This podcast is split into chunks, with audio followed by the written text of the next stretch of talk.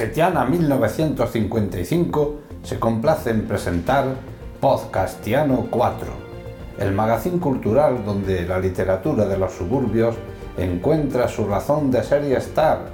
Un tiempo de radio a través de esta útil herramienta llamada podcast con el que os invitamos a soñar, a debatir, a disfrutar de la literatura y el arte para recorrer, disculpados de dogmas, y de la mano de Vicente Ruiz Raigal, los itinerarios divergentes de la esperanza, el placer de la lectura, el sabor afrutado de una crítica precisa, la textura milenaria de una palabra pronunciada a tiempo, el aroma de una canción dedicada a nosotros mismos.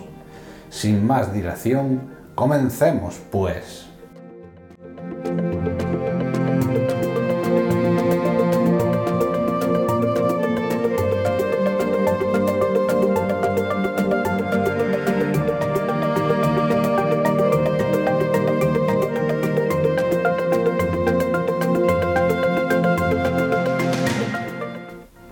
¿Qué tal amigos del desierto? Bienvenidos de nuevo a esta atalaya de cultura militante que es nuestro programa semanal Bezquetiana 1955.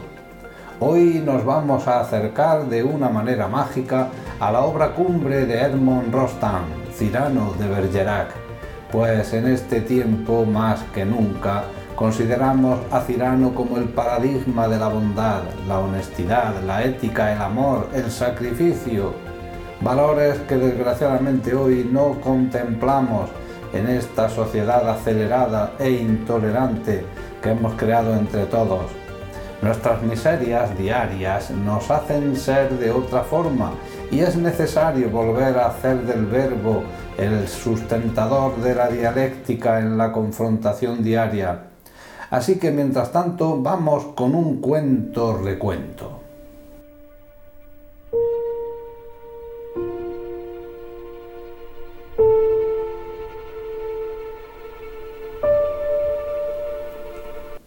Érase una vez, en un país no muy lejano, en un tiempo como todos los tiempos, que un hombre miraba todas las noches hacia la luna.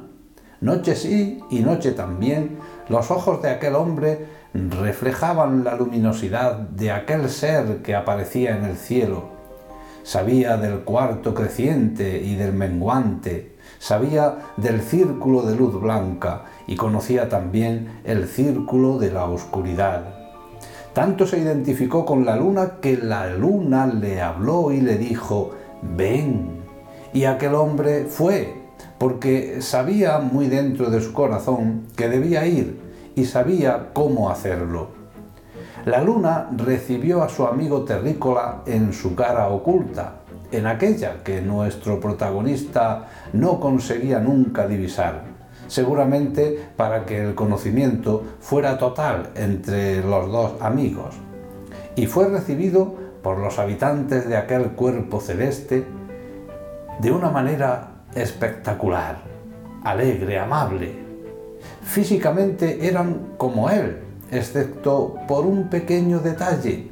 Eran portadores de un enorme apéndice nasal, pero aquello no era lo más significativo.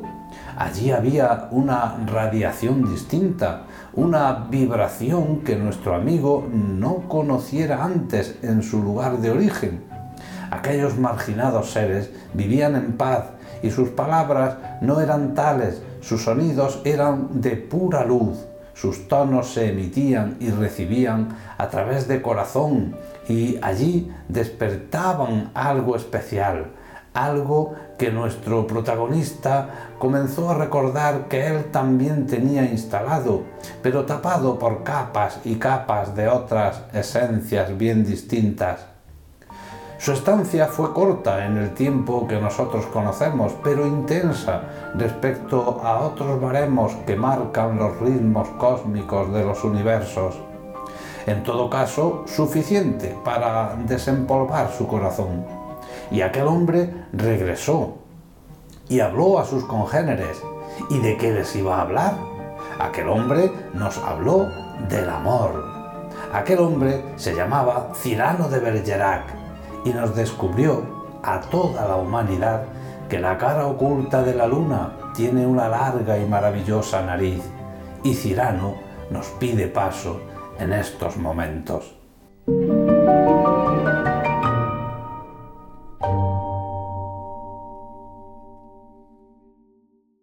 Os propongo disfrutar con uno de los monólogos más bellos de la obra Cirano de Bergerac, el de la escena quinta del acto segundo, cuando Cirano eh, es reprendido por su amigo Lebret, que le reprocha no ser más condescendiente con los poderosos, y Cirano le responde,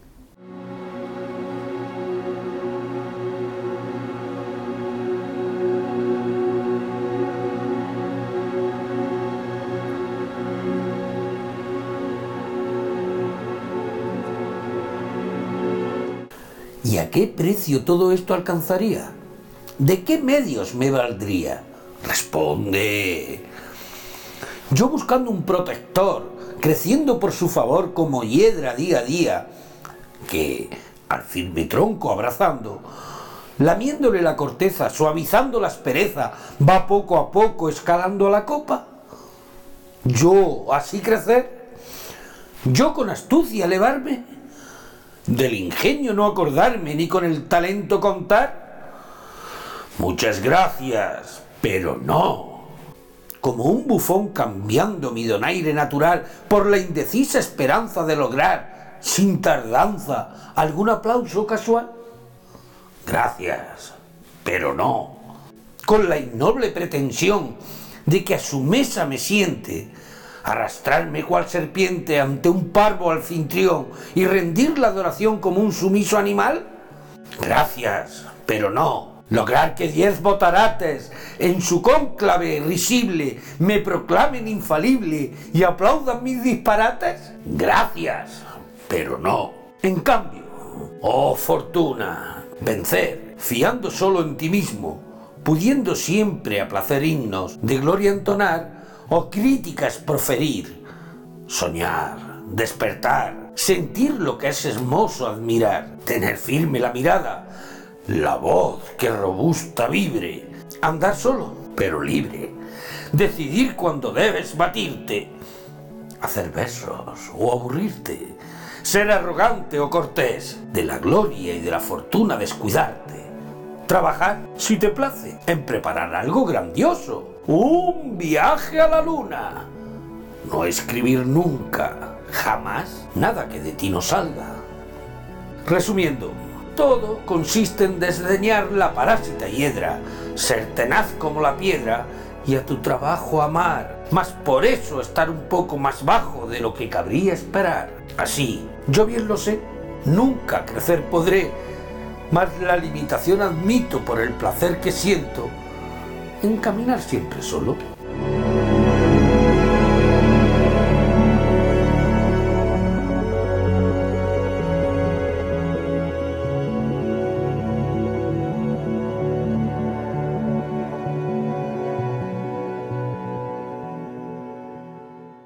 En su pieza dramática La tumba de Antígona, María Zambrano le regala a la protagonista estas palabras. Y yo me quedaré aquí, como una lámpara que se enciende en la oscuridad. Lo que María Zambrano no supo es que esa lámpara jamás se desvaneció. Las dos sufrieron el destierro, las dos perdieron el amor fraternal, las dos anduvieron peregrinas persiguiendo una razón y la encontraron. María Zambrano encontró en el exilio su razón poética y en el exilio el futuro desconocido que no olvida el pasado. En su artículo Amo mi exilio, escrito en 1989, nos dijo esto.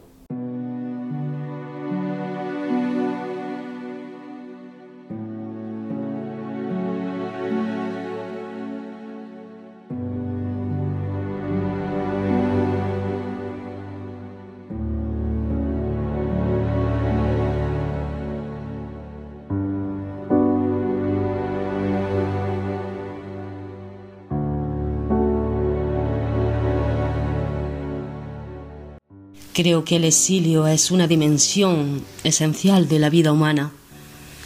Pero al decirlo, me quemo los labios, porque yo querría que no volviese a haber exiliados, sino que todos fueran seres humanos. Es una contradicción, lo sé.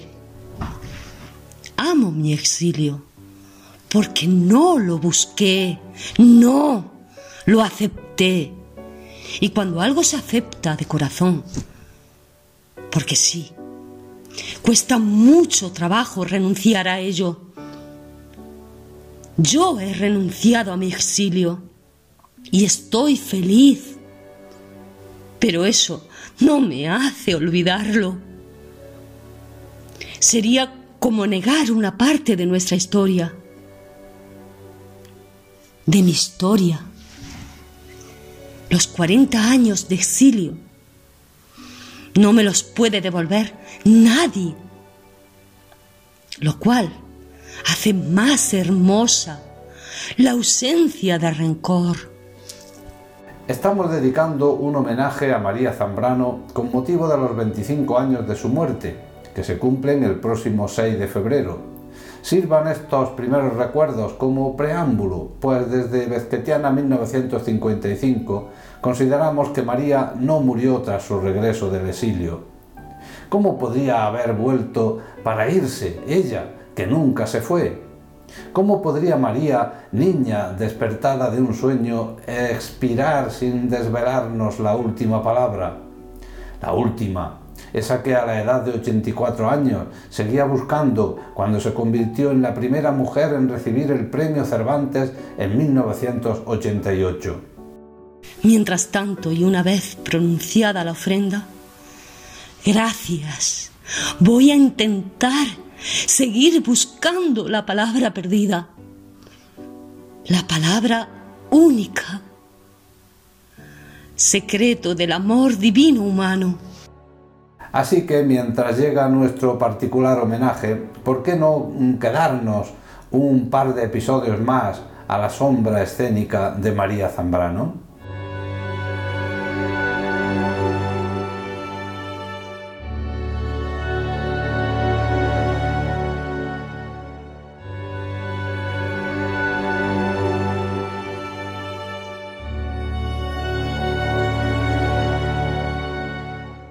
Reivindicar la figura de la pensadora española más original del siglo XX desde la creación escénica es una tarea imprescindible para quienes dedicamos nuestras energías al teatro, pues la relación de María Zambrano con el arte escénico fue estrecha.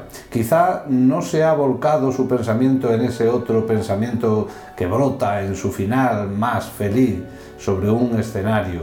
Quizá le debamos la palabra única, la rediviva, ella que murió sin ver representada su pieza, la tumba de Antígona.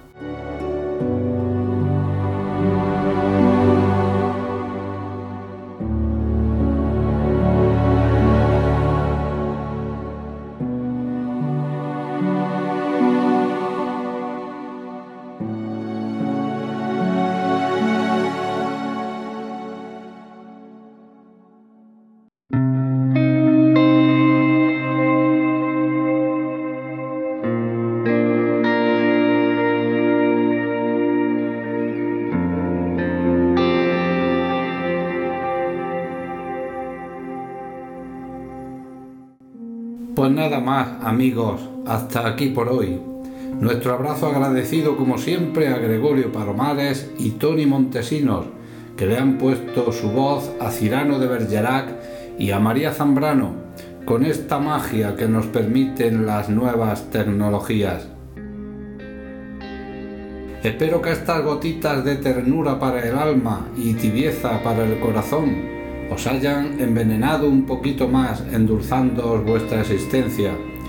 Así que hasta la próxima semana y sed felices, pues pese a que los enanos se están haciendo más grandes que nunca, la vida es bella. Un beso a todos.